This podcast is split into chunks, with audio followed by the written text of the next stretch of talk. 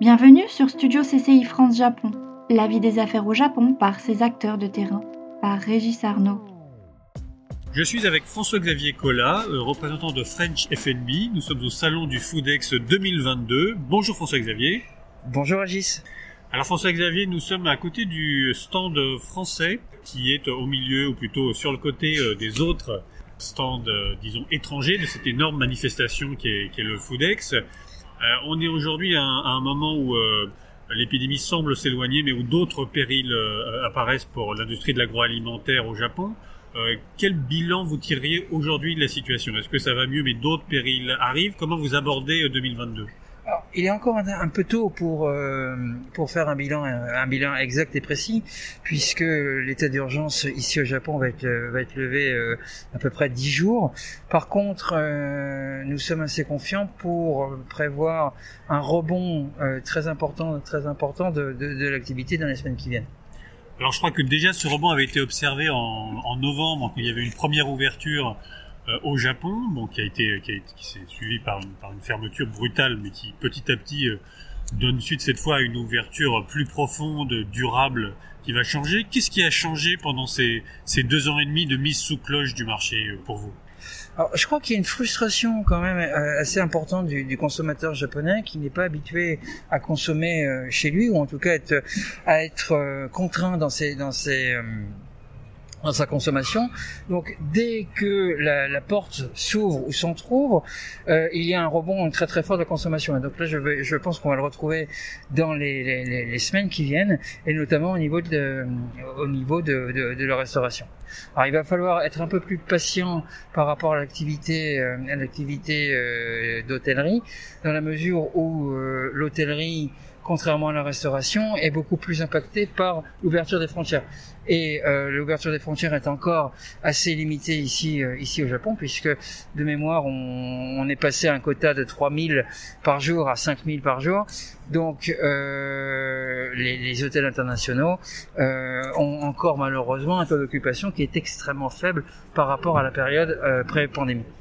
Alors d'autres périls euh, apparaissent, la hausse du cours des matières premières, les incertitudes géopolitiques autour de la guerre euh, entre la Russie et l'Ukraine, euh, la hausse générale des cours de l'énergie, du fret. Quels sont, peut-être par dans l'ordre, les, les, périls qui, qui, qui, qui qui, qu'affronte l'industrie de, de, de, gens qui tentent d'importer des produits au Japon aujourd'hui? Ok, alors on, va essayer d'être euh, de rester positif. Donc, le, le, pour pour une société ou pour une activité, le principal péril, c'est de ne pas avoir de, de, de, ressources ou en tout cas en, en tout cas de, de sources de chiffre d'affaires. Aujourd'hui, euh, aujourd'hui, on voit un petit peu quand même la, la, la, la lumière au bout du tunnel, et, je pense que la, consommation va reprendre de façon relativement importante dans les semaines qui viennent, ce qui est quand même plutôt positif. Maintenant, euh, comme vous le dites, il y a euh, des dangers, euh, il y a des contraintes. Pour, pour nous, en tout cas en tant que importateur-distributeur, il y a deux contraintes importantes. Un, euh, comme vous l'avez dit,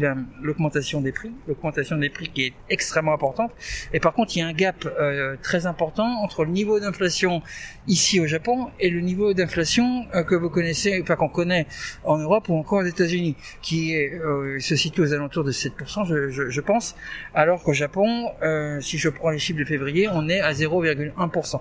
Donc on y arrive euh, petit à petit, mais euh, il est extrêmement difficile de répercuter sur le marché, de répercuter aux clients, en fait, euh, l'augmentation des prix que nous recevons de la part de nos, de, nos fournisseurs. Donc, alors ça, ça a tendance à changer aussi, puisque historiquement, le Japon euh, a toujours une politique non pas d'inflationniste, inflationniste, mais au contraire une, une, politique complètement déflationniste. Et pour la première fois, je crois depuis depuis quatre ou cinq ans, euh, il y a eu un taux d'inflation positif euh, au Japon au mois de février, euh, relativement relativement limité certes, mais quand même positif, à hauteur de 0,7%, qui n'a bien entendu rien à voir avec les taux d'inflation en Europe euh, ou aux États-Unis, euh, je le disais, étaient autour de 7%. Alors le problème, c'est est-ce que les salaires suivent? Est-ce que l'inflation euh, touche les salaires qui leur donne du pouvoir d'achat et leur permet d'acheter euh, ces, ces, produits? Alors ça, dé, ça, ça, dépend des catégories de, de, de, hum, de salariés. Euh, ce qu'on appelle les part-timers ou les, les arbeito, donc les, les gens qui, enfin les, les gens qui travaillent sans contrat de travail à long terme, ont voient leur, leur, leur rémunération augmenter. Euh, pour prendre un exemple chiffré, parce que je pense que c'est ce qui parle le mieux, euh, si on, on compare euh, le salaire horaire d'un arbeito aujourd'hui qui est aux alentours de 1200-1300 yens était euh, et 5 ans en arrière à 850-900 yens. Donc on a quand même une augmentation de 400 yens de 400 yens de quasiment 50%, ce qui est quand même énorme. Par contre, euh, les, les, les, les, salariés qui travaillent, euh, bah, qui bénéficient d'un contrat de travail disons normal ou en tout cas à long terme, dans, le jargon français un, CDI, si on peut s'exprimer ainsi, euh, ne voient absolument pas leur, leur, salaire augmenter. D'accord. Euh, si on fait la liste des, des périls externes, alors il y a peut-être un péril qui s'atténue, c'est le change, puisqu'on a l'impression que le, le yen se, se renforce, en tout cas ces derniers temps, ce qui est plutôt une bonne nouvelle pour acheter des produits importés et qui est une nouvelle bonne nouvelle, si j'ose dire. Euh, si on fait abstraction de ça, quels sont les autres périls? Est-ce que l'énergie était plus un problème? Est-ce que le coût du fret est un problème? Est-ce que le coût des matières premières, la hausse du blé par exemple, spéculative ou non, sont des problèmes? Quels sont les, les, périls les, par ordre de grandeur? On, a, on a déjà évoqué le problème de, de, de l'inflation euh, très importante mais qui va devenir aujourd'hui galopante euh, au niveau au niveau des matières premières. Et notre difficulté euh, à répercuter ces hausses euh, dans le prix de vente. Et euh, on est confronté aujourd'hui nous euh, à une autre difficulté qui est euh, le fait de faire transiter ou en tout cas d'importer les, les, les, produits que ce soit par avion ou que ce soit par bateau.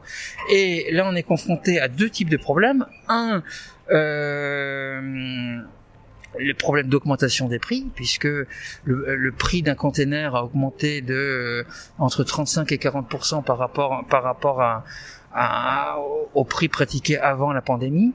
Euh, le fret aérien, c'est à peu près euh, de, la même acabit avec une augmentation moyenne de 25 et 40% Mais euh, le plus gros problème qu'on a aujourd'hui, c'est la disponibilité la, la, la, la, disponibilité. Euh, pour prendre encore une fois un, un, exemple extrêmement précis, lorsque euh, on demandait un armateur, euh, on faisait une réservation à un armateur, euh, on avait euh, un booking ou en tout cas une réservation confirmée une semaine après. Aujourd'hui, il n'est pas rare d'attendre six semaines euh, pour obtenir la réservation et encore quand on peut avoir la réservation. Donc euh, il y a un vrai vrai problème, il y a un vrai vrai vrai problème au niveau de la capacité euh, des porte-containers.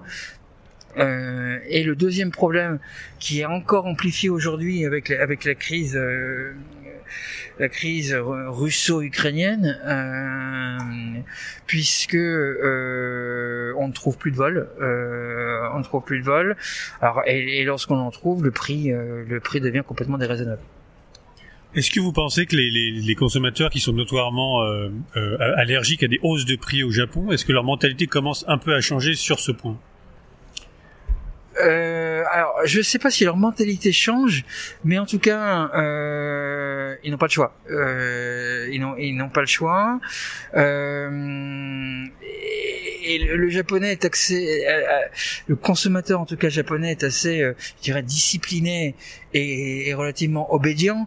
Et lorsque euh, on leur explique qu'il y a une augmentation, une augmentation des prix, euh, bon, ils vont pas, ils vont pas descendre dans la rue et mettre leur gilet jaune.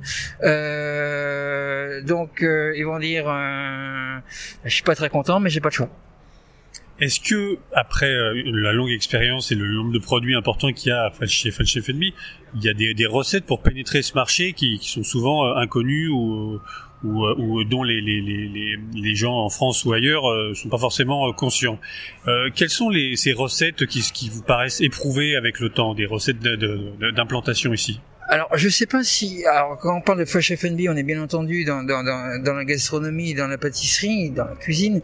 Donc, euh, me demander des recettes me paraît euh, me paraît parfaitement euh, parfaitement dans mon dans, dans, dans mes cordes. Euh, malheureusement, euh, pour être extrêmement franc, euh, je pense que le, le, le, problème de des entreprises françaises, en tout cas des Français en général, euh, pour pénétrer un marché, euh, sont bien trop arrogants. Euh, on se croit, les, on, se croit les meilleurs, les meilleurs du monde. C'est jamais notre faute, c'est toujours la faute des autres. Euh, c'est toujours trop compliqué. On abandonne toujours trop vite. À la différence de, de, de nos collègues ou de nos amis italiens, qui eux eux sont beaucoup plus, comment dire, euh, beaucoup, beaucoup, plus souples, exactement, beaucoup plus souples, et surtout beaucoup plus volontaristes, euh, et, et, considèrent, à mon avis, à juste raison, qu'il y a un vrai potentiel et qu'il y a euh, plus qu'un potentiel, un vrai intérêt à être, euh, un désir, un vrai intérêt à long terme d'être présent au Japon, et euh, ils mettent tout en œuvre pour y arriver et pour conquérir pour conquérir le marché. Et vous le voyez, on a fait le, le, tour du d'Aix ensemble. Aujourd'hui, euh, l'Italie c'est à peu près 132 euh, stands, la France c'est 22 stands.